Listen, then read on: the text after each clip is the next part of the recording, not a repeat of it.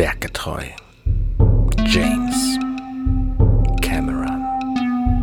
Mit Bastian Schlingelwürfler, Alexander Hoaxmaster Waschkau und Arne Codenager Huddert.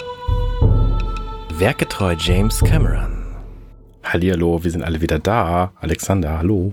Hi, Arne. Hallo, Basti. Wunderschönen guten Abend. Das sind wir. Wir sind immer noch bei Aliens. Inzwischen schon beim zwölften Teil unserer Besprechung. Also ich würde sagen, wir sind demnächst durch, weil so lange ist der Film gar nicht. Also ungefähr auf der Hälfte jetzt, ne? stimmt sogar. Ich wollte es nur erwähnt haben. Ja, es kommt einigermaßen hin. Das ist ein bisschen gruselig, ehrlich gesagt. Ich glaube, wir haben keine Kommentare bekommen, keine Zuschriften, Doch. keine.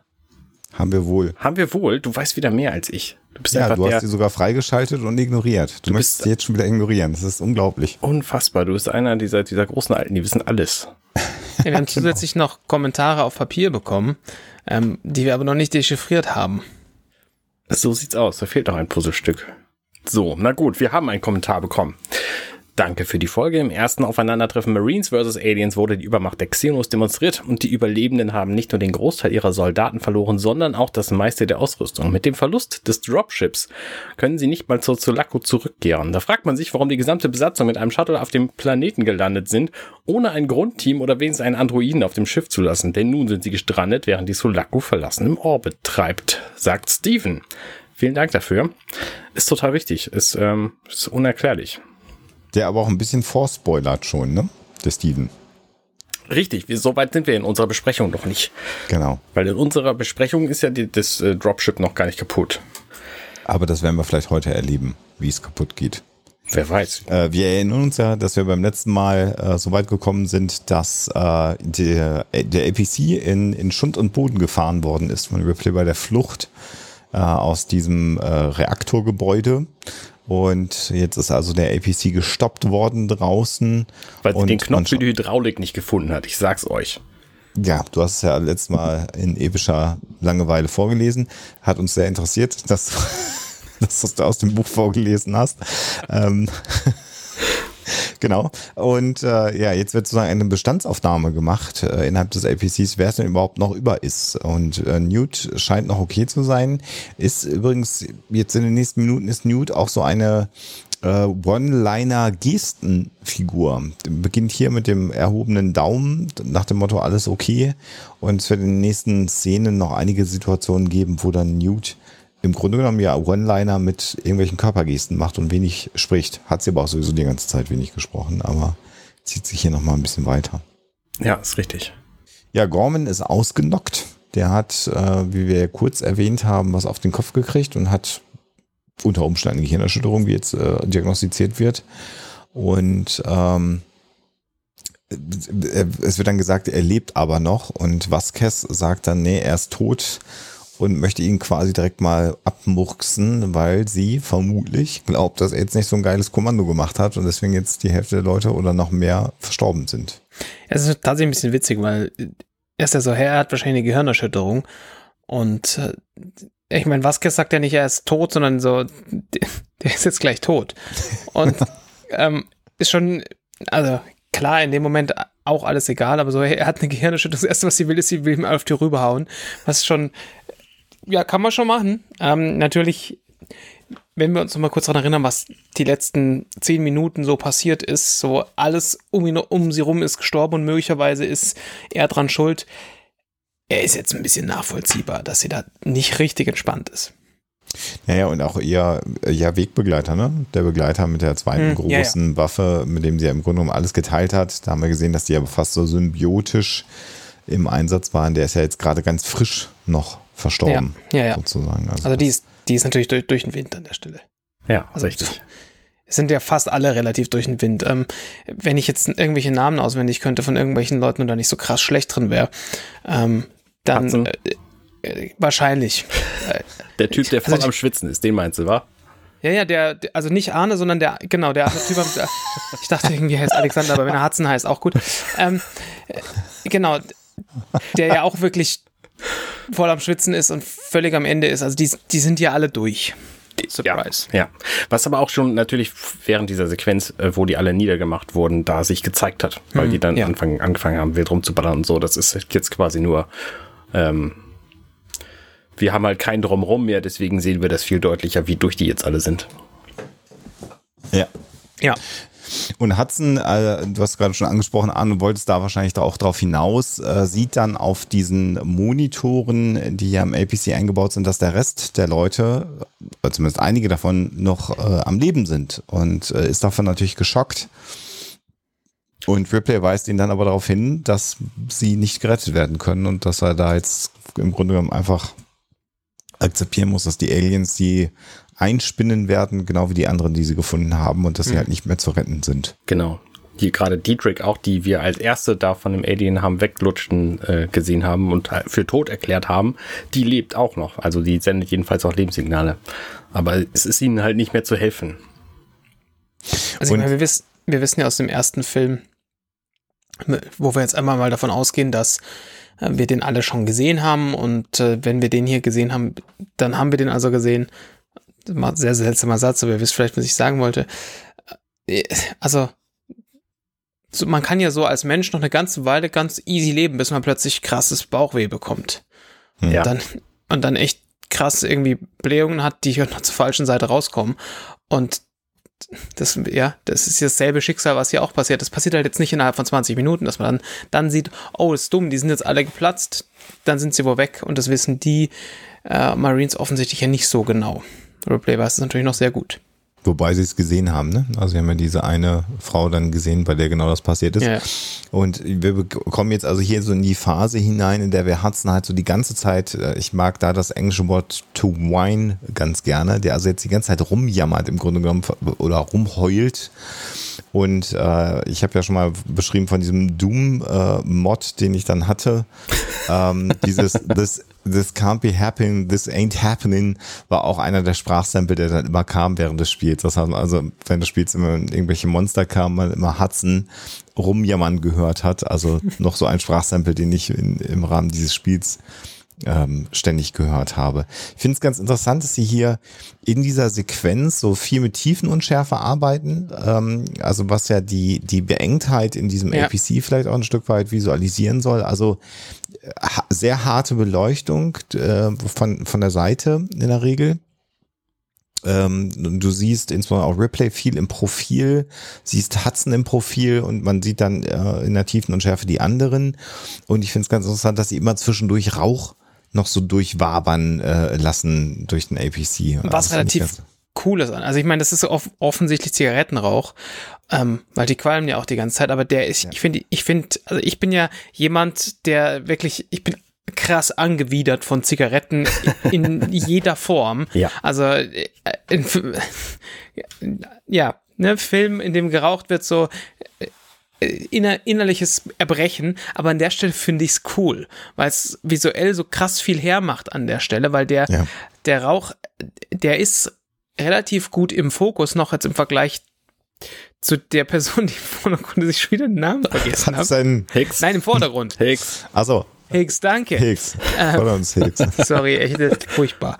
Ähm, und im Vergleich dazu ist ja der, der Rauch krass im Fokus, weil, weil ähm, Beleuchtet. Hudson? Ja. äh, Hudson ist im Fokus, der Rauch ist auch im Fokus, aber natürlich ist, ist Rauch so gleichzeitig im Fokus und halt nicht im Fokus, dadurch, dass er einfach so ist, wie Rauch halt ist, nämlich so wabernd. Und äh, ich finde es tatsächlich erstaunlich schön Ja. und gut beleuchtet. Ja, das stimmt. Also es macht schon viel her. Ich meine, über den Rauch in der, in der gesamten Welt der Welland Yutani Corporation und so haben wir ja vor ungefähr zehn Folgen schon gesprochen, als sie da in diesem Büro saßen und Ripley versucht hat zu erklären, warum das alles gefährlich ist und die ihnen ihr nicht geglaubt haben. Ähm, klar, ne, in dieser Welt wird einfach geraucht. Das ist halt so. Ich fände es ja voll lustig, wenn bei uns einfach alle Leute mit so einem Nebelwerfer auf, irgendwie rumlaufen würden und da hätten wir die gleichen Lichteffekte ohne diesen ekligen Rauchgeschmack, Geruch. Nee, in dem Moment, bis zu dem Moment, wo alle dann diese wundervollen äh, Vape-Scheiß-Dinger da haben und dann hast du nicht mehr Rauchgeruch, sondern alles riecht nach Popcorn und Shit. äh, ich frage mich ja weiterhin, wann endlich irgend sowas wie, weiß nicht, Essiggurke oder sowas kommt. Ja. dass du, dass du irgendwie irgendwo rauchen kannst und es riecht plötzlich echt, oder so Burger Joint oder whatever. Und dann plötzlich so nach Fritteuse riecht. Es wäre einfach saugut, aber keiner macht's. Alle wollen sie diesen Popcorn-Mist. Ja, Ja. wird vertane Chance. Wobei, wobei der Rauch von dem Vaping aber doch auch ein, ein anderer ist. Also der ist, finde ich, der ist ja nicht so schwer. Also Ja, ja, das, der- der, sieht, der sieht Ja. anders aus. Der, ja der hat leider keinerlei, also weder diese, diese seltsamen ähm, Geräte, die man da jetzt immer in der Hand mit sich herumtragen muss, offensichtlich und auch nie aus der Hand legen darf, ähm, haben irgendeine ästhetischen Ästhe eine, irgendeine Ästhetik noch, die Art und Weise, wie der, wie der Rauch sich bildet. Ne? Das ist wirklich für Ja. mich das Einzige, was man an Zigaretten irgendwie schön finden kann, ist, dass, dass der Rauch so ist, wie er ist und sich so verhält, wie er sich verhält. Ähm, zumindest optisch. Ne? Ja. Also alles andere an diesem Rauch ist einfach. Stellt euch mal diese, Hölle. diese Detektivfilm, Noir-Filme vor, wenn da nicht in, im Halbdunkeln irgendwo so eine glühende Zigarette wäre. Das wäre doch nix. Also, Ja, wir haben jetzt, äh, ich glaube, durch, die, durch diesen klaren Wort von Basti haben wir jetzt nochmal mindestens die Hälfte aller HörerInnen verloren, die entweder vapen oder rauchen. ihr könnt machen, was ihr wollt, liebe Höris. Alles in Ordnung für, für mich, wenn ich nicht in der Nähe bin. Ja, richtig. Also, ja, äh, ich persönlich, ich- also ich muss ja gestehen, ich bin auch krass angewidert, wenn jemand raucht, während er meine Podcasts hört. Also, äh, äh, mir kommt es jetzt gerade schon hoch. Ich wollte es gerade sagen, Weil ich wusste, du, das wusste du, ich doch. wirklich du gerade, ne? N nicht du. Du. Ich find's einfach ekelhaft. Ja. Und du, das müssen wir auch mal festhalten, du kannst zwar nichts dafür, aber der Typ neben dir, kannst du dem vielleicht mal bitte sagen, hier jetzt nicht mehr? Ja. Passivrauchen einfach, da finde ich auch einfach ekelhaft. Also wenn du passiv, gerade du es passiv Ja. rauchst, finde ich zum Kotzen. Aber gut, zurück zum Film. Ja, es geht darum, also die verschiedenen Pläne und Ideen, wie man jetzt dieser Situation entkommen kann. Ich weiß überhaupt nicht, wie wir von diesem Brett runterkommen. Und was gesagt, ja, wir haben äh, sieben Kanister von 10, 20, was wir dann erfahren, ist ein äh, Nervengas. Äh, und da hat sie die Idee, dass man also diese ganzen Aliens äh, mit Nervengas äh, ähm, ausräuchern soll. Äh, Genau. Im Grunde Sie, genommen. in diesem Fall Vasquez. Genau. Und äh, Ripley sagt dann halt, ähm, besser wäre es, äh, wir hauen ab und äh, nuke the entire site. Also wir atomar sprengen, sprengen atomar, die ganze, wir schmeißen halt einen Atomkopf drauf. Ja, so, genau. Atomsprengkopf. Nuke the Ähm. entire site from orbit. Auch ein ganz berühmter Spruch aus diesem Film. Genau, genau, genau. Und das ist jetzt die Idee. Und da kommt dann natürlich das, was kommen muss. Nämlich unser Firmentyp, der es ja bisher auch geschafft und überlebt hat, der sagt, ja, hm, ja, Moment, das äh, gerade kostet ja alles ein bisschen Geld hier auch. Also insofern äh, haben wir da natürlich hier die Situation, dass hier die wirtschaftlichen Interessen äh, plötzlich dann doch wieder wichtig sind. Und äh, das, ich finde, das klingt, obwohl der Film so alt ist, immer noch höchst aktuell. Total. Also, äh, Ja. also ja, das wäre jetzt das Richtige, was zu tun ist, aber das kostet ja auch alles Geld. Ich finde so schön den Kommentar von Ripley dann einfach, also ihre direkte Antwort ist, sie können mir die Rechnung stellen. Ja, ja. Das, das finde ich schon, finde ich schon sehr, sehr gut.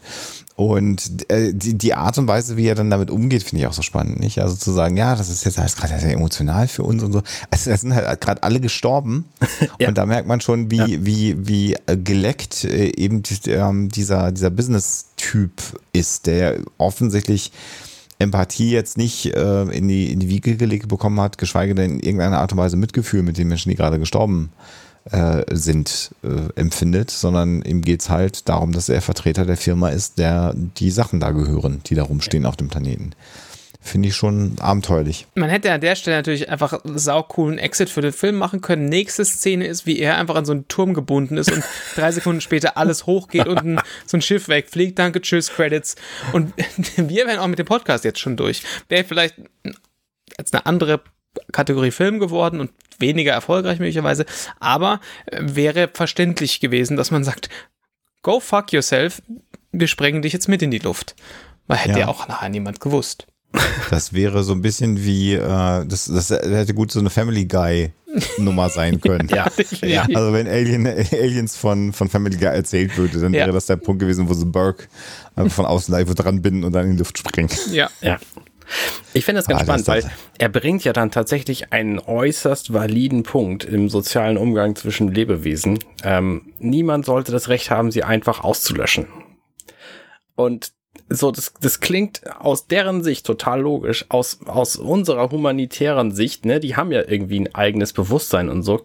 Ne, da darf man die umbringen? Nee, eigentlich nicht. So. Und das ist halt so eine schwierige Geschichte. Das ist halt, Wäre Nicht- nicht, nicht einfach lustiger gewesen, wenn er in dem Moment so ein Stück Bacon gegessen hätte. Dann äh, wäre das ein Comedy-Film gewesen auf einer ganz wilden, wilden Ebene. Aber äh, ja, also ich meine, die Argumentation bringt er natürlich an der Stelle auch nur, weil ähm, klar, natürlich. Ja. Weil er Arschloch ist. natürlich. Das wollte ich jetzt so nicht gesagt haben, aber ja.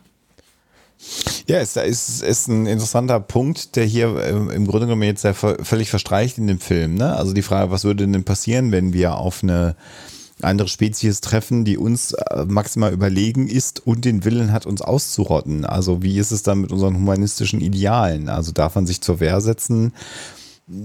Ist, ist die eigene Ausrottung der eigenen Spezies ein Ziel, was dann Gewalt legitimisiert? Also spannender, spannender Punkt, über den man nachdenkt. Im Grunde genommen will man ja immer Frieden haben, aber was machst du, wenn du auf etwas triffst, was weder Frieden kennt, noch äh, Interesse an dir als, ähm, als Koexistenz Ja. hat? Das, Das ist ist ja quasi genau das Thema, was Grundlage aller Kriege ist. Mhm. Ne, das ist ja im Grunde genau das gleiche Ding. Selbstverständlich haben, hat die angegriffene Spezies das Recht, sich zu verteidigen. Logischerweise. Überleben, natürlich. Aber alle anderen dafür Platz zu machen, ist halt, muss man halt schon wollen. Ja, wobei natürlich jetzt, also wenn du, wenn du jetzt von so einer außerirdischen Spezies dir das äh, nochmal anguckst, das ist ja nochmal ein anderer Punkt. Also die Aliens als, oder die Xenomorphs, muss man ja in dem Fall sagen, als, als nahezu unzerstörbare, nahezu perfekte Lebensform, deren einziges Ziel ist, eben anderes Leben zu vernichten, das ist schon spannend. Also ist ja noch, noch mal, noch anders, weil du ja in einem Krieg äh, zumindest das theoretische Konstrukt der Verhandlung, der Diplomatie noch hast. Ja, richtig. Das haben wir ja bei den Xenomorphs jetzt äh, bisher zumindest in keiner, in keiner Iteration, die es von Xenomorphs gegeben hat, äh, erlebt. Also du kannst halt nicht mit denen verhandeln. Das geht halt einfach gar nicht. Naja, so, so andere- viele haben wir davon ja auch noch nicht gesehen, ehrlich gesagt. Ne? In dem ersten Film kam ja nur ein einziges Wesen vor und hier jetzt halt so ein paar mehr zwar, aber das war ja nur ein Event im Grunde. Ja gut, also jetzt an, an dieser Stelle, ja, da hast du recht. Also So. ich rede jetzt vom ganzen Franchise, wenn man so Klar, ein bisschen ja. mehr geguckt hat. Dann wissen wir das ja. Sind sie nicht so angelegt, die Xenomorphs. Ja, und Hudson sagt dann natürlich hier, wieso hast du das nicht mitgekriegt? Wir haben gerade irgendwie, un- uns wurde in den Arsch getreten. Ähm, und Ripley ver versucht es dann über die andere Schiene. Ah, Moment, also du hast ja vielleicht, warte mal, äh, ich glaube Hicks ist jetzt der Anführer, der darf entscheiden. So. Ja. Und Ja, weil es eine Militäroperation ist, ne? Und Ja. eben keine Firmenoperation. genau, ja. Und das ist auch ein interessanter Punkt, wo dann irgendwann Burke sagt, naja, also er ist ja Corporal, also er ist ja halt ein Grunt, also er ist ja mit keine, keine Kommandostruktur. Und es gibt diesen schönen Satz, wo er sagt, ich möchte also jetzt no, äh, also ich möchte sie nicht beleidigen und, und, und Hicks sagt, nö, tun sie gar nicht. nicht? Also er, er, sagt, er steht dazu, dass er ein Grunt ist. Ähm, gleichwohl ist er sich dann, das finde ich eine sehr schöne Szene, der, der Situation dann auch bewusst, dass er äh, jetzt der Befehlsführer dieser Geschichte ist. Ähm, Ja, macht er ja auch sofort. Also er sagt ja, Ja. äh, also äh, no offense und er sagt non taken und dann wendet er sich sofort an Pharaoh, die Pilotin ähm, von dem, von dem, äh, wie heißt das Ding? Von diesem Flugzeugding, Ja. ähm, dass sie sie halt sofort rausholen soll. Also ne, er ist schon längst am, am Kommandieren. Ja, wobei die, die Szene ist ja, die ich jetzt meinte, du hast recht, da sind wir schon ein Stückchen weiter, ist ja die, wo, wo Ripley äh, das das erste Mal anspricht und sagt, sie sind jetzt im Kommando. Und da ist er ja so ein Moment und hält inne und sagt, yeah, yeah, that's right. Und das ist ja so ein Moment der inneren Einkehr, finde ich. Da ist er gerade sehr, sehr ruhig, den er wohl braucht, um das für sich zu realisieren. Und dann stimme ich dir natürlich zu, also stimmt, mit der Offense-Szene geht's ja direkt weiter mit, Ja. ich übernehme jetzt auch das Kommando. Hm. Ja. Also er brauchte sehr wenige, sehr wenig Zeit, um zu verstehen, was, äh, dass er jetzt dran ist quasi und auch sofort das Richtige tun. Also aus objektiver Sicht. Sicht das Richtige so. Ja. Und wahrscheinlich ist ja der, dieser Moment des Innehaltens eher so ein, nicht so ein, oh ja, ich bin ja jetzt der Chef, sondern eher so ein, oh, ich bin der Chef, weil ne, der alte Chef gerade aufgegessen wurde. Ja. Naja, und auch vielleicht so eine, einmal so, eine, so ein Moment der inneren Einkehr, weil er jetzt ja wirklich für alle verantwortlich ist. Also damit ist ja nicht nur, dass er das Sagen hat, Ja, sondern okay. er hat ja auch Mhm. die Verantwortung jetzt für alle. das ist vielleicht auch nochmal ganz wichtig. Und jetzt sehen wir, wie schön man einen Planeten natürlich machen kann in einem Studio, in einer Soundstage. Sie mhm. tragen ja, Gorman jetzt auf so einer Bahre raus. Und das ist eigentlich genauso das, was bei Star Trek immer Planet Hell hieß. Also der Planet der Hölle, insbesondere bei Next Generation haben sie es ja so genannt. Also eine, eine Soundstage, wo man dann so ein paar Felsimitate reingestellt hat. Äh, da steht dann noch so das also entweder der echte APC oder ein Modell vom APC in, in äh, Echtgröße drin. Und dann hat man halt so viel, wie es eben gerade gegen Nebel reingeknallt in diese Soundstage, damit es dann halt hm. ja. ein bisschen alienmäßig aussieht, der Planet. Also man sieht hier natürlich trotzdem sehr, sehr gut, also weil nachdem du ja gerade den Vergleich zu Star Trek ziehst, wie kann man sowas inszenieren, dass es nicht aussieht wie eine Pappmaché Soundstage versus Star Trek? Ne, weil Star Trek hat es immer aus, inklusive der Schauspieler, die haben immer alle ausgesehen, als wären sie aus Pappmaché gemacht. Und ähm, die konnten sich nur bewegen. Bis auf, die, bis auf Deep Space Nine, weil da waren sie ja immer in den Höhlen und dann haben die Höhlen ausgesehen, als ob sie aus Pappmaché waren. Äh, guck nochmal Deep Space Nine an und stellt mal fest, wie viel in Höhlen spielt in ja, dieser Kackserie. ja, macht alles Sinn, aber, Höhlen. Aber und hier finde ich, das funktioniert, also äh, hier fällt für mich die Illusion nicht zusammen. Ähm, mhm. Auch der Hintergrund, äh, du siehst, wenn du es wenn dir genau anschaust, du siehst an manchen Stellen, oh, hier müssten Parallaxenverschiebungen passieren, die da nicht passieren. Wir haben natürlich wieder das alte Problem, das wir hier immer haben. Wir gucken uns 18 Mal einen dreisekündigen Schnipsel an und stellen fest, oh, da passt nicht und da passt nicht. Und selbst in dem Moment, als dieser Flare gezündet wird, wo du ein bisschen mehr siehst, fällt das, die Illusion zumindest für mich nicht zusammen. Und das finde ich tatsächlich relativ beeindruckend, weil wie wir natürlich wissen, ist es halt dieser ganze Pappmaché-Shit. Aber auch hier, wir haben, wir haben schöne Lichtsetzung, die du natürlich auch in der TV-Serie so in der Regel nicht machst oder zumindest in der TV-Serie aus den 90ern nicht oder 80ern nicht gemacht hast, weil das super viel Aufwand ist und da in einer ganz anderen Schlagzahl Zeug in, ähm, inszeniert werden muss. Aber wir sehen hier zum Beispiel diese, diese Pappmaché-Felsen, die haben so ein bisschen Struktur, sie werden aber halt auch so beleuchtet, dass diese Struktur rauskommt und dass, dass ich, ähm, dass sowas überhaupt zur Geltung kommen kann und das ja, finde ich tatsächlich relativ beeindruckend. Natürlich dann auch diese Kombination aus hier hat man offensichtlich eine Windmaschine, hier hat man offensichtlich eine Nebelmaschine mit einer Windmaschine kombiniert. Das macht das Ganze so viel mehr. Wir sind gerade wirklich draußen und hier ist so wirklich so mhm. Planeten-Flair. Äh, und äh, klar, immer kombiniert mit, oh, wir haben super wenig äh, Licht. Da funktioniert sowas, äh, so, da funktioniert sowas einfach immer, immer sehr, sehr gut, weil äh, das ist auch wieder so ein Ding, in dem Moment, wo du, wo du die Beleuchtung voll hochdrehst bei dem Film. Das ist natürlich immer so der Nachteil bei irgendwas, das du, ähm, das du digital vorliegen hast. In Wirklichkeit ist in, in so einem Video natürlich viel mehr drin, als, als man so sieht. Und wenn man halt die Beleuchtung hochdreht, so, das sieht schon ein bisschen billig aus, aber so, wenn man es sich so anguckt, wie der Herr Cameron das gerne wollte, dann äh, passt es einfach. Ja. Naja, und du hast halt einen sehr schönen, ich vermute mal, dass es ein Dolly-Shot ist, also wo die Kamera mhm, auf Schienen ja. äh, einmal bewegt wird.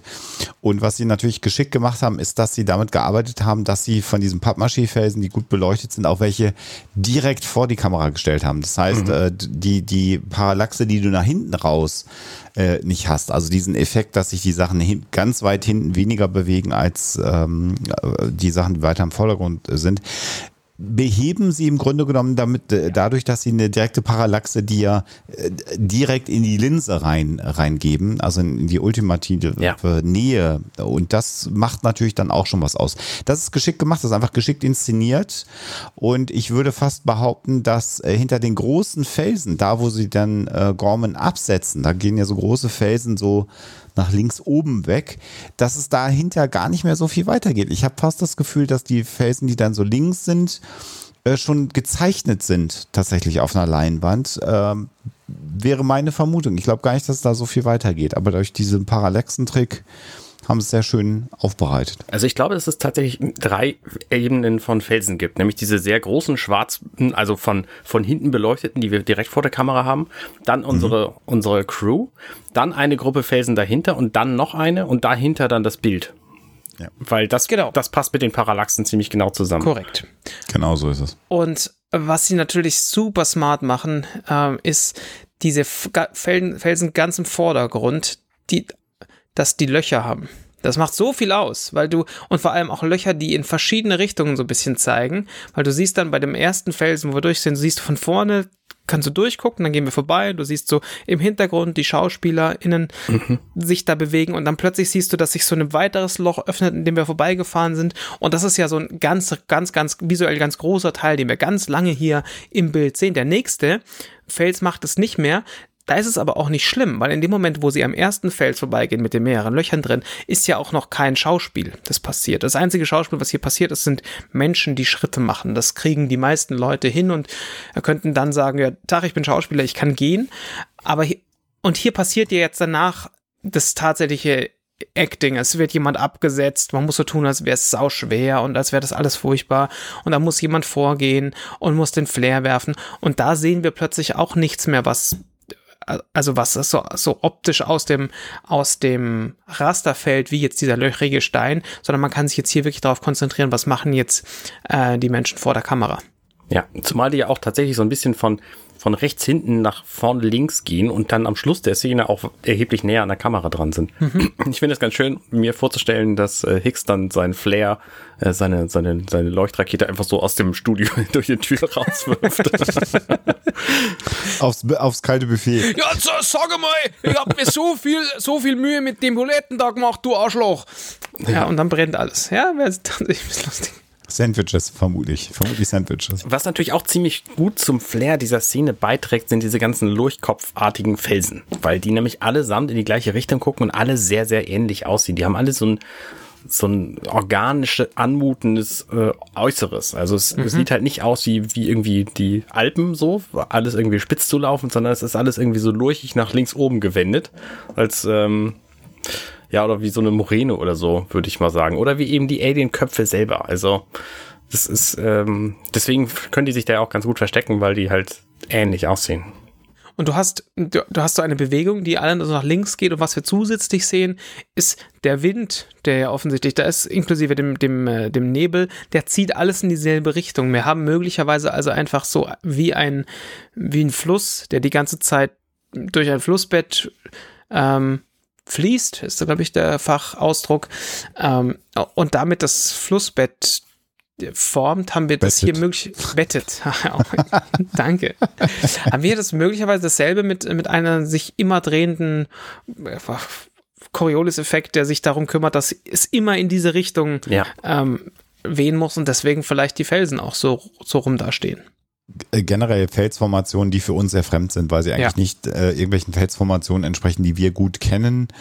Ähm, und eben genau das, was du sagst, Anne, weil sie so sehr merkwürdig geschwungen verlaufen, das haben wir eigentlich bei uns nicht. Wahrscheinlich haben wir es doch irgendwo bei uns auf der Welt und ich bin natürlich auch kein Geologe, aber es wirkt jetzt erstmal nicht so, wie man eine Felsenlandschaft äh, erwarten würde. Und das macht es natürlich noch mehr alien, außerirdisch und fremdländisch und das ist natürlich genau der Effekt, den sie hier ähm, uns vermitteln wollen. Funktioniert halt auch sehr, sehr gut. Ja, als, als zertifizierter Geosoph kann ich sagen, diese Lurchfelsen, die gibt's nur dort. Das ist gut. Das ist gut. Gut, dass wir Geosophen dabei haben in der mhm. Sendung.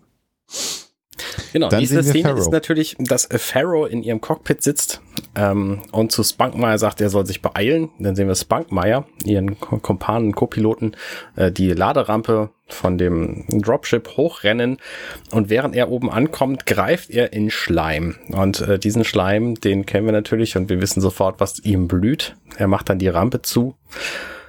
Und während sie abheben, ähm, wendet sich Ferro dann nach hinten, um Spunkmeyer zu sehen.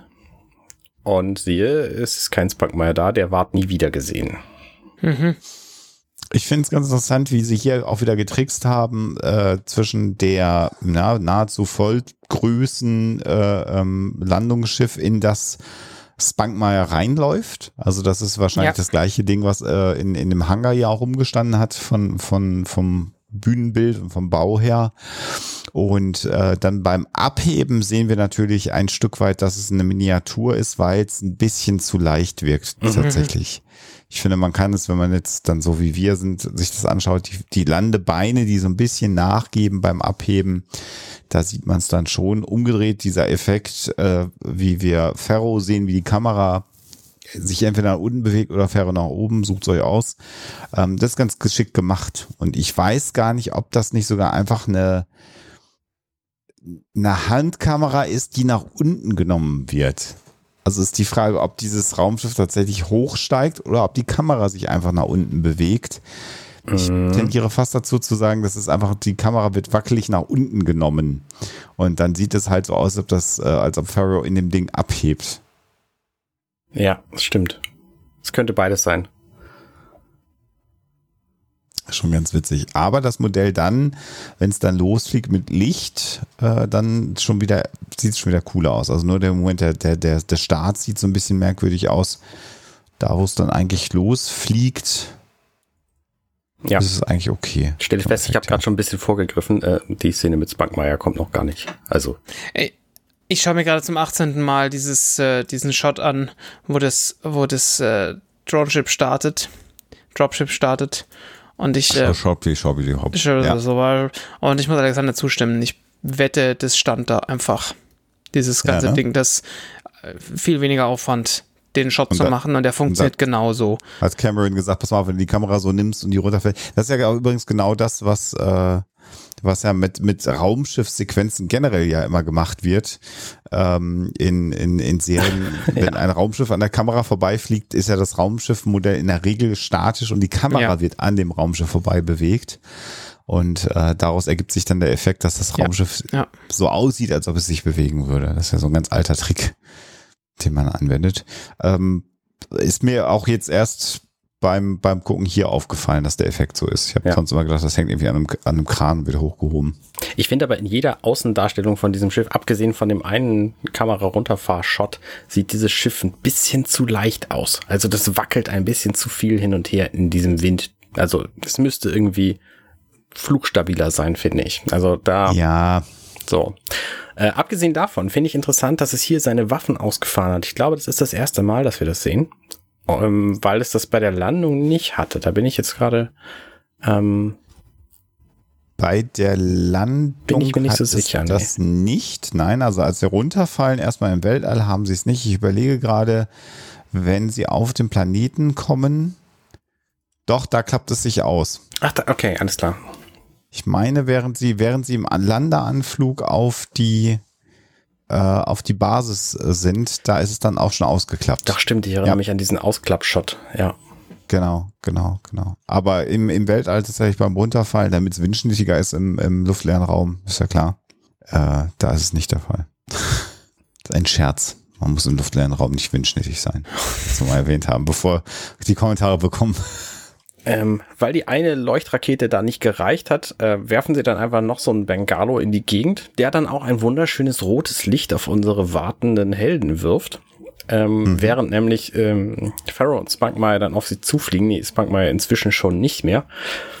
Und dann gibt's wieder so einen Shot im Cockpit, wo äh, Pharaoh sich umdreht und Spunkmeyer sucht. Und dann geht die Tür auf und herein kommt natürlich der neue Spunkmeyer, also quasi seine Vertretung, nämlich ein Alien.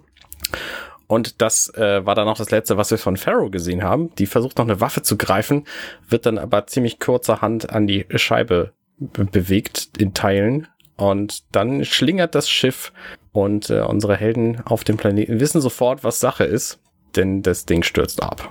Was ich ganz interessant finde, ist, dass man, äh, ich früher immer gedacht habe, das Alien beißt sie in den Kopf. Das ist ja auch eine beliebte Tötungsart. Aber wenn ich diese Sequenz richtig sehe, wird sie auch vom, von der Spitze des Schwanzes vom Alien von hinten durchbohrt.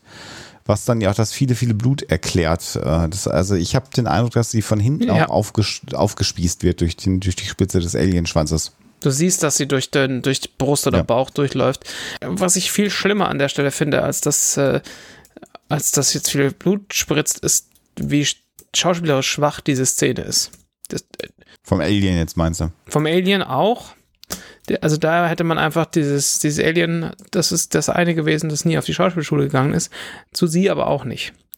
Und ich, ich nehme mir das halt einfach nicht ab. Ich, du, du siehst, du siehst in ihrem Kopf, wie jetzt, wie sie sagt, Spunkmeyer, wie sie sich, wie sie daran überdenkt, oh, ich muss jetzt hier mal kurz tippen. Sie ist über, sie ist nicht genervt, sondern sie spielt genervt zu sein und zwar nicht gut. Und dann siehst du, wie sie innerlich zählt, bis wann sie sich jetzt umdrehen muss, ähm, weil jetzt dann die Tür aufgeht oder jemand gibt ihr ein Kommando oder sie hat's gesehen oder weiß nicht was. Gib mir hart auf die Nüsse. Also ich weiß gar nicht, Ja. ich weiß gar nicht, warum mich das so nervt, aber das an der Stelle äh, stört mich tatsächlich äh, mehr als es sollte. Ja. Also, es sind so verschiedene Dinge drin, die du machst, wenn dir gesagt wird, tu mal genervt. Ne, Mhm. Dass sie, sie sagt seinen Namen, dann schüttelt sie den Kopf, dann haut sie gegen ihr Mikrofon. Das sind alles so Dinge, die in der echten Welt einfach nicht passieren würden. Sie glaubt nicht, dass ihr Mikrofon kaputt ist. Das kannst du mir nicht erzählen. Nee. Zumal er sich ja auch, er hat sich ja gerade gemeldet, ne? Das ist ja 15 Sekunden Mhm. her, dass er gesagt hat, so, ich fahre jetzt die Rampe hoch. Also, das hm, nehme ich ja auch nicht ab. Ich kann mir gut vorstellen, dass das der Grund ist, warum sie so kurz in diesem Film zu sehen ist, weil sie vielleicht einfach auch nicht so, nicht so die beste Schauspielerin war. Possible. Also ja, naja. Ähm, auch jammern auf hohem Niveau und wir dürfen wieder nicht vergessen, wir sehen ja nicht so richtig viel von ihr an der Stelle. Also es ist wieder dieses, das alte Problem, das wir haben. Ich habe diese Szene 17 Mal angeguckt, weil sie kurz beim drüberschauen so ein, so ein äh, fahles Mundgefühl kurz hinterlassen hat, dann nochmal angeguckt, nochmal angeguckt und dann feststellen, das stört mich dran. Äh, mir jetzt im Kino mal wieder nicht passiert. Ja. Was ich am allercoolsten finde an dieser Szene, ist dieses Ninja-Handgeräusch, was da kommt, als der Alien sie erliegt. Da sind nämlich so vier so Luftwusche drin. Und dann erst äh, spritzt das Blut und ihre Innereien an die Scheibe. Also das äh, es ist sehr, sehr komödiantisch, wenn man das mehrfach sieht. Ja, ich glaube, das soll das Geräusch des Schwanzes sein, ne? der, der ein bisschen ja. schlägt. Ne? Also so würde ich es interpretieren. Das Geräusch habe ich aber durchaus auch gehört. Ja. Und stimme dir übrigens voll zu, Schlingel, das ist äh, sehr, sehr, sehr schlecht geschauspielert. Und das ist ja auch das, was man immer erlebt, wenn Menschen Schauspielern wollen, die es halt auch nicht können. Also dazu zähle ich auch mich. Ich bin auch kein guter Schauspieler, weil das dann einfach halt immer kacke aussieht, wenn man, also wenn man meint, dass man das richtig macht, aber man sieht, dass derjenige, der es macht, meint, dass das richtig macht. Das ist dann halt, das unterscheidet ja, ja. schlechte von guten Schauspielern einfach. Das ist in, in, in dem Fall so. Gut, aber sie ist dann ja auch äh, weg. Und das Raumschiff, also hier muss man ja auch sagen, das Alien, ähm, äh, was sie, ja tötet, was mit hoher Wahrscheinlichkeit Spankmeier getötet hat, ist jetzt aber auch eher auf einer Kamikaze-Mission unterwegs. Denn ich glaube nicht, dass den Absturz jetzt des äh, Dropships überlebt haben wird, denn das Ding stürzt ja jetzt relativ abrupt ab, stößt gegen äh, Felsen, reißt sich erstmal das Fahrwerk ab und überschlägt sich dann. Hier übrigens wieder das, was wir ja schon mehrfach diskutiert haben, aber James Cameron äh, hier wieder sehr, sehr gut gemacht, äh, wird ja heute auch wieder gemacht, eine Rückpro. Das heißt, das Modell des Dropships äh, ist gefilmt worden, wie es sich ähm, ja im Grunde genommen überschlägt und wir sehen tatsächlich, wie die Schauspieler vor diesem, ich, ich, vielleicht ist es tatsächlich, dass sie vor der Leinwand tatsächlich auch Schauspielern. Ich weiß gar nicht, ob das digital zusammenmontiert, also digital sowieso nicht. Aber dazu sieht es zu gut, also dafür, da, dazu sähe es mir zu gut und Okay. zu, zu fehlerfrei aus. Also ich glaube auch, das ist einfach eine Leinwand gewesen, vor der das passiert ist. Aber es ist extrem gut gemacht und man sieht, wenn eine Rückprojektion gut gemacht ist, zumindest so kurz, wie sie hier gezeigt wird. Es sind ja wirklich auch nur Bruchteile von, von, von Sekunden, äh, Bruchteile nicht, aber es sind nur wenige Sekunden, wo wir das sehen. Und wie lebhaft dieses abstürzende ähm, Dropship wirkt, weil wir im Vordergrund eben noch die Menschen in, in, in echter Größe in Anführungsstrichen Ja. sehen können. Das macht ganz, ganz viel aus. Wenn man nur das Modell hätte abstürzen sehen und du nicht vorher noch die Menschen hast, auf die du natürlich ankerst und auf die du achtest, dann würdest du viel mehr auf dieses äh, äh, abstürzende Fluggerät achten. Aber so siehst du, wie Leute wegspringen, wie Ripley Newt in den Arm nimmt und das lenkt dann wiederum ab und dann funktioniert das wunderbar, diese Sequenz. Das ist hervorragend inszeniert für die damalige Zeit, Ja. ich. Das liegt aber vor allem auch, also der eigentliche Absturz und die, das komplette Modell sieht überhaupt gar nicht echt aus. Das ist halt das, was mich stört jetzt beim 37. Angucken dieser Sequenz. Ja. Das hat halt überhaupt kein Innenleben. Das hat gar keine Substanz. Da ist gar kein Volumen drin. Das sieht aus, als wären da einfach außen Spanplatten dran. Dann würdest du die halt auseinanderrupfen, so. Also, alle Teile, die du da fliegen siehst, das sind nur Platten. Und das ist halt das, was mich so, so stört an dieser Sequenz, dass ich dieses Dropship für sowas von unglaubwürdig finde. Weil da einfach, ne, ich meine, da muss doch Technik drin sein. Das, das siehst du halt alles nicht. Naja, also Flugzeuge sind ja im Wesentlichen hohl, ne? Ja, Schon ja, aber hier war nichts drin. Also, ja, also, ja, ich weiß, was du meinst. Und ja, wenn, wenn ich es mir jetzt noch zehnmal angucke, dann würde ich dir auch zustimmen. Deswegen gucke ich es mir jetzt nicht nochmal zehnmal an. Und danach gibt es ja sehr, sehr viele schöne Explosionen. Äh, und die, die haben dann schon auch eine Menge, äh, Menge Masse. Ähm, äh, ja, aber ja, na klar, na klar siehst du, was das Modell ist. Brauchen wir uns ja gar nicht drüber unterhalten. Auch schon wie die Füße abgerissen werden, das ist halt einfach, das siehst du halt, wie so ein Kunststoffmodell auseinandergebaut Hm, wird. Ja. Aber äh, klar, im Kino machst du dir während des Absturzes ja noch Gedanken darüber, A, was mit den beiden an Bord passiert ist, wieso da gerade so viel Blut war, ob die dann den Absturz überleben, die da gerade wegspringen und dann ist die Szene ja auch schon wieder vorbei. Ja. Und dann siehst du ja eigentlich nur noch den großen Feuerball. Das ist ja genau das Ding. Du hast ja im Kino Also- gar nicht so viel Zeit.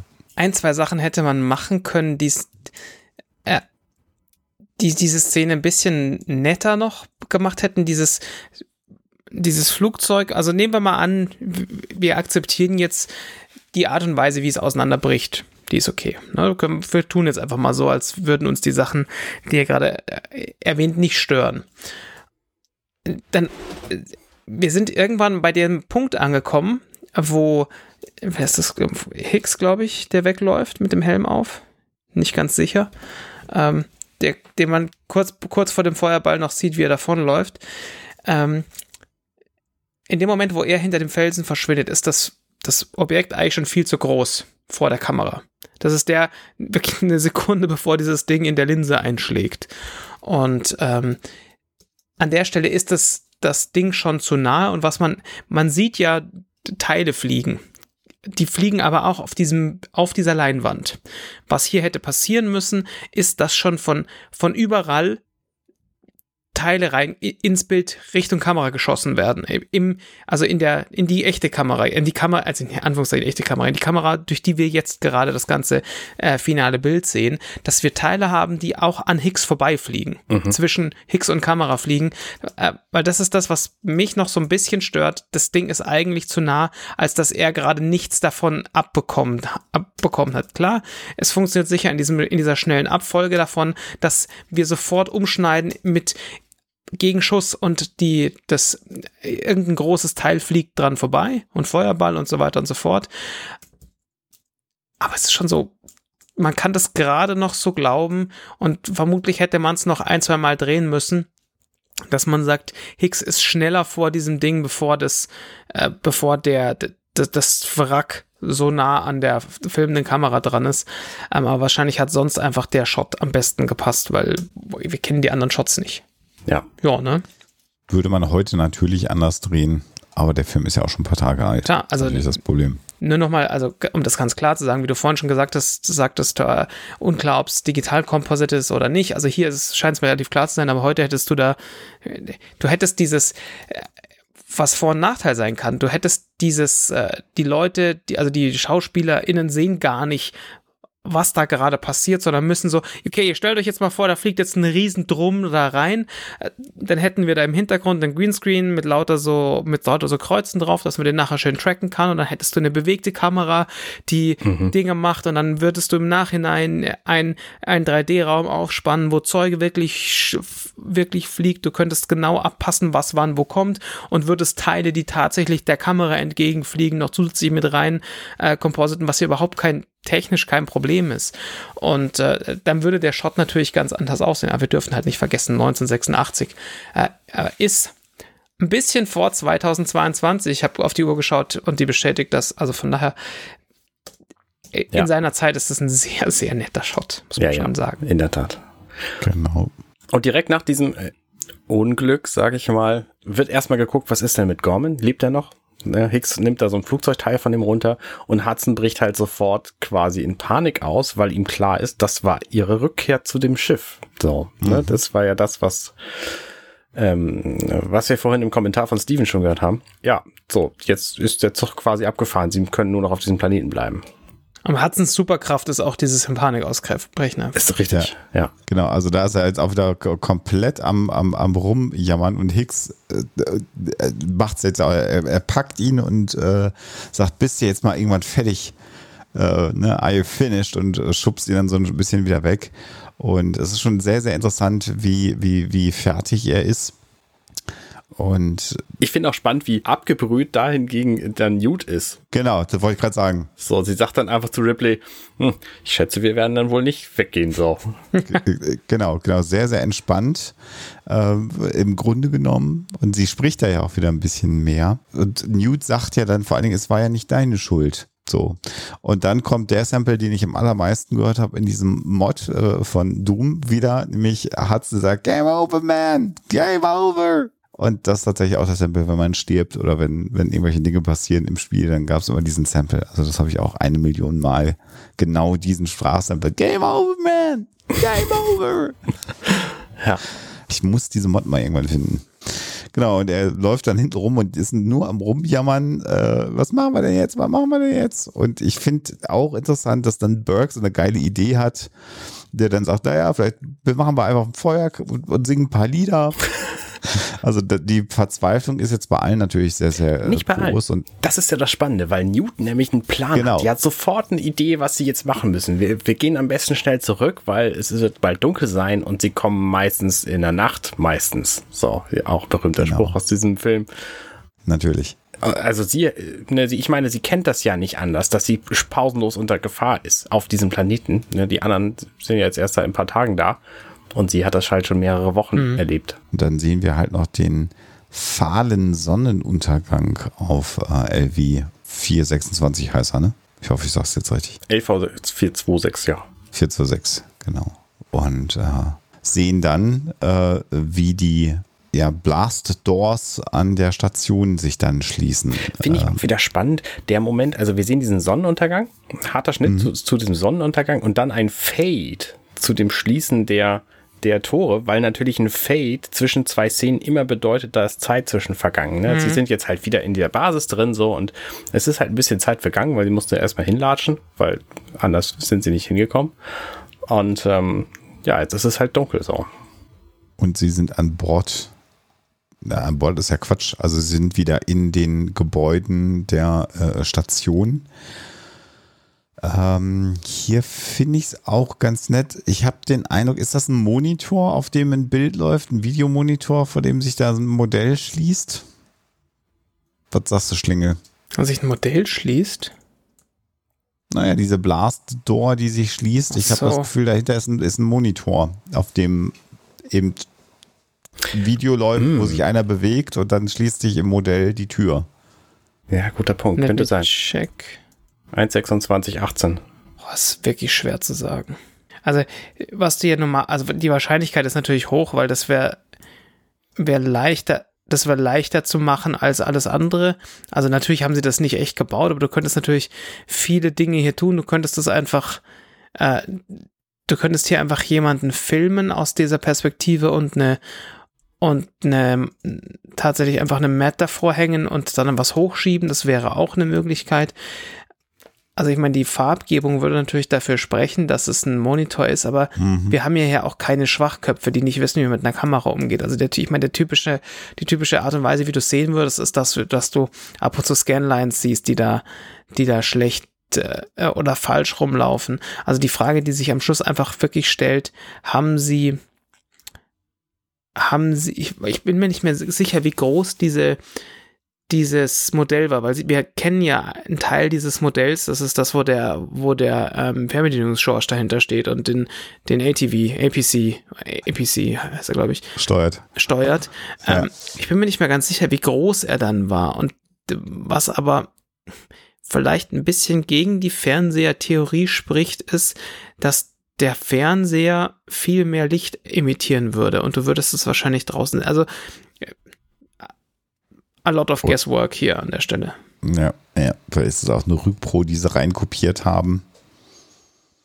Könnte ja auch sein. Alles möglich, ja. Tja, wir werden es nicht erfahren. Also ich wage mal zu behaupten, dass sie da was, wirklich was hochschieben vor irgendwas, weil di- dieses Ding läuft auch nicht rund. Nee, Dieser- das habe ich auch gemerkt. Diese Rollläden, die sind nicht mechanisch, sondern die werden da gerade manuell hochgeflogen. Ja, da sch- schiebt irgendwer und bleibt mal ein bisschen hängen und dann geht das nicht so geil. Ähm, also, aber hilft uns natürlich auch nicht hier, das genauer zu wissen, aber ja. Genau, innen drin machen sie erstmal Bestandsaufnahme, was sie denn so haben. Ja, es hält sich in Grenzen. Sie haben halt vier Schnellfeuergewehre, einen halbvollen Flammenwerfer und vier Roboterkanonen mit intakten Scannern und Displays, die ihnen natürlich auch später noch helfen werden. Immerhin. Und, und es gibt hier so ein, so ein, ein paar niedliche kleine Momente, wo dann Newt zum einen so eine Granate anfassen will und dann von Hicks gesagt bekommt, das ist gefährlich, lass das lieber sein. Mhm. Und dann schnappt sie sich halt einen Helm äh, und setzt sich den auf. Und das wirkt natürlich dann schon auch ein bisschen ähm, out of place, dass dieses kleine Mädchen jetzt ein, ja, wenn es kein Stahlhelm ist, aber dann einen schusssicheren Helm wie ihn denn eben die Marines tragen, sich aufsetzt. Ähm. Findest du? Also ich finde das tatsächlich sehr, sehr passend und es bezeichnet ja auch, dass sie jetzt an dieser Stelle einfach akzeptiert hat, okay, das sind die Leute, so, das sind meine neuen Vorbilder. Ich möchte so sein wie die, weil die haben es bislang jedenfalls geschafft. Ähm, und schon so einen Alien-Angriff überstanden. Und deswegen setzt sie sich jetzt vielleicht den Helm auf, weil die das eben auch hatten. Und sie gesehen hat, ja Mensch, okay. Aber ist sie nicht klüger als sie? Also sind das ihre Vorbilder? Ich glaube nicht, dass das ihre Vorbilder sind. Warum setzt sie sich den Helm auf? Weil er da ist, weil sie was machen will, weil sie ein Kind ist. Weil sie so sein will wie die anderen. Jedenfalls meine These. Aber ich bin auch kein Psychologe. Ich habe keine Kinder, du hast da mehrere von. Und als nächstes kommt Hudson wieder, der sich gerade in die Hose macht. Nicht, nicht sicher, wie viel, wie viel Vorbild da ähm, vorhanden ist. ist sicher ja, das, das stimmt ja, auch wieder. Und, und äh, in diesem Hudson-Dialog, ähm, äh, also jetzt geht es ja erstmal darum, dass dann gefragt wird, vielleicht können wir es gleich nochmal ein bisschen erörtern, wie lange dauert es denn, bis sie nichts von uns hören, bis einer kommt? Und wir haben uns ja auch schon gefragt, wie lange ist denn die Reise? Das haben wir ja schon mal hin und her gerechnet.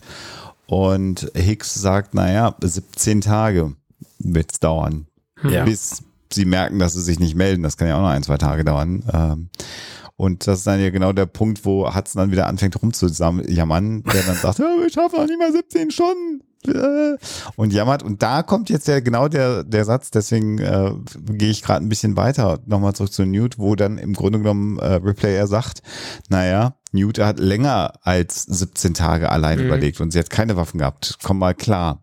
Mhm. Und wenn du mich fragst, weiß das auch Newt. Klar. Sie hat ja auch gesagt, lass uns wieder reingehen. Also ich glaube schon, dass sie äh, äh, wahrscheinlich glaubt sie schon, dass ihre Überlebenswahrscheinlichkeit jetzt erstmal mit den Soldaten größer ist. Ich würde es aber auch durchaus so einschätzen, dass sie, wenn sie merkt, die kriegen das nicht gebacken, sich wieder eher um sich selber kümmert. Weil sie es macht, weil es eine Überlebensstrategie ist ich würde gar nicht behaupten, dass sie jetzt glaubt, bei denen viel sicherer zu sein, sondern möglicherweise ist es ja auch so ein, hm, wenn ich mehr aussehe wie die, vielleicht hören die dann mehr auf mich. Das könnte natürlich auch sein. Und das passt ja natürlich dazu, dass dann, ähm, als Ripley das sagt, das kleine Mädchen hat länger überlebt, dass sie ihr dann salutiert. Das finde ja. ich einfach auch eine sehr schöne Szene. Das ist natürlich ein schöner Payoff für den Helm. Ne? Ja. Ja, und äh, Hudson fragt dann natürlich auch, äh, ja, warum äh, lassen Sie, Sie nicht die Führung übernehmen hier? Und interessant finde ich dann, was sie, was sie macht. Ähm, äh, dass sie äh, ähnlich wie Hicks ja aussagt, ich habe jetzt die Schnauze voll. Äh, und sie geht jetzt aber anders damit um. Also sie äh, beginnt ihn jetzt zu fokussieren. Das finde ich eine ganz spannende Geschichte. Also seine emotionalen, äh, dieses emotionale Ungleichgewicht versucht sie dadurch äh, zu bereinigen, dass sie ihm eine Aufgabe gibt. Und natürlich eine relevante Aufgabe. Sie sagt jetzt nicht, putz die äh, Kaffeetassen, die hier sind, sondern sie sagt, wir brauchen die Pläne äh, du bist ja, also er ist ja Mission Specialist, also das ist ja genau seine Aufgabe. Er hat ja schon auch den Weg in dieses, ähm, in diese Reaktor mhm. Gebäudenummer. Auch da hat er ja die Pläne rausgeholt. Und sie sagt jetzt, ich will die ganzen Pläne haben, ich will alles haben, ich will Lüftungsschächte haben, ich will alles haben. Ähm, und du holst es raus. Und damit gelingt sie es ja ihm aus dieser ja, nahezu Panikattacke. Da können wir natürlich uns drüber unterhalten, ob so ein Soldat eine Panikattacke haben kann, aber egal, geschenkt, ähm, rauszuholen, indem sie ihnen eine Aufgabe gibt und ihn jetzt fokussiert. Mhm. Und das finde ich eine ganz interessante Szene, weil danach ist er ja auch wieder ruhig und sagt, er atmet einmal durch und beginnt sich zu kümmern. Ja. Und dann gibt es einen schönen Moment, ich finde es schön, dass der da ist, weil den haben wir ja fast vergessen, nämlich den Androiden, den es ja auch noch gibt. Mhm. Ja. Ist, ist lustig, also wir haben den nicht nur so ein bisschen, also ich persönlich habe den nicht so ein bisschen vergessen. Ich scrollte vorhin durch die IMDb ähm, Seite von Aliens, ähm, hauptsächlich weil ich wissen wollte, wer äh, Corporal Pharaoh spielt. Ja, auch das, ja, erstmal das hier so. Äh, und dann äh, kam ich zu einer Dokumentation über diesen Film und in dieser Dokumentation kommt Lance Henriksen vor. Und ich denke mir die ganze Zeit, hä? Wo, wo spielt denn Lance Henriksen da mit in dem Film? Das macht überhaupt keinen Sinn. Warum ist denn der, warum redet denn der jetzt über, über Aliens? Und ich hatte den einfach vergessen. Ich hatte, äh, also ist ein bisschen albern, weil der so eine Schlüsselfigur auch in dieser kompletten, in diesem kompletten Alien-Universum spielt. Und auch im Film. Auch im, äh, und ich hatte einfach Bishop vergessen. Und ja, der spielt da mit. Ja. Ich meine, wir haben ihn jetzt auch natürlich auch eine Weile nicht gesehen. Ja. Ja, ja. Also wir besonders, ne, weil, also. Ja. Vielleicht sollten wir regelmäßiger aufnehmen. Ja, aber ja. Und interessant ist eben, dass Bishop sagt, naja, ich werde mal gucken, wie es Gorman geht und dann mache ich mal mit der, meiner Arbeit im Labor weiter, mit den Analysen. Und hier sehen wir dann ja auch wieder, wie Ripley auf ihn reagiert. Sie ist ja nach wie vor eigentlich nicht fein damit, dass ein Android da mit dabei ist, nach dem mhm. Verrat aus dem äh, vorherigen Film, also aus ihrem vorherigen Leben. Und sie ist da sehr kurz und sagt, fein, machen Sie das. Mhm. Und guckt ihm dann aber auch hinterher in, und, und es ist kein, wie soll ich sagen, kein freundlicher Blick, äh, den sie ihm nachwirft. Hm. So, und bevor wir jetzt dazu kommen, was sie auf diesen tollen Blaupausen alles zu sehen bekommen und ob die realistisch wirken oder nicht, das besprechen wir alles in der nächsten Episode. Ähm, wir machen jetzt Feierabend. Ja. Und äh, freuen uns, dass ihr uns zugehört habt. Mhm. Auf jeden Fall. Und dann, ich bin sehr froh, dass ich jetzt diesen die verschwitzten Menschen nicht mehr sehen muss. Der Aufnahme im Film und, und bei der Aufnahme die verschwitzten Menschen, das ist einfach zu viel. Richtig, ja, das, das ist richtig. Too much für mich. Das sind so viel Testosteron, der, das mir entgegenschwabert. Mhm. Hält ich schlecht aus. Furchtbar. Also bis zum nächsten Mal. da draußen. Ciao, ciao. Bye, bye. Gute Nacht. Ciao, ciao. Hey, ich bin Arne und das war Werketreu James Cameron. Wenn euch dieser Podcast gefällt, dann unterstützt mich doch ein wenig. Ich schneide, produziere und hoste diesen und weitere Podcasts wie auch andere Projekte im Netz. Informationen, wie ihr mich unterstützen könnt, findet ihr auf companion.net.